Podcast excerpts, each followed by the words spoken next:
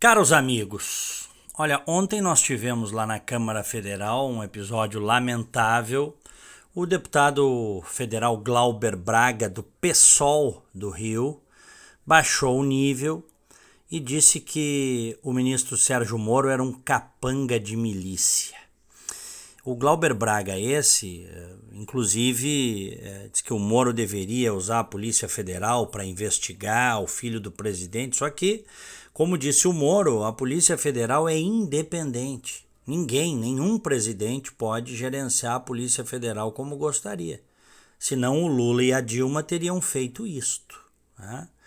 Já há uma independência funcional, inclusive assegurada por lei. Mas vamos lá, ele baixou o nível e na hora o Moro rebateu dizendo que o Braga esse era um parlamentar desqualificado para ocupar o cargo. É, e é de fato um desqualificado. Hoje, o ministro da Justiça e Segurança, o juiz Sérgio Moro, foi ao Twitter para dizer o seguinte: não gosto desse jogo político, mas verdades precisam ser ditas. No projeto de lei anticrime, propusemos que milícias fossem qualificadas expressamente como organizações criminosas.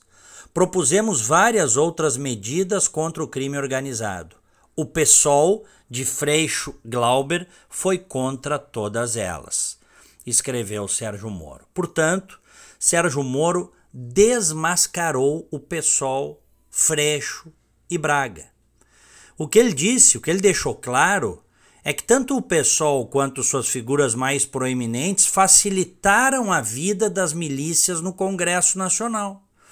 Ou seja, essa lógica hipócrita, essa lógica psolista de dizer que defende a população contra o crime, mas agir de forma diversa nos bastidores, quando o assunto é endurecer a legislação penal e efetivamente proteger a sociedade brasileira, isso fica claro.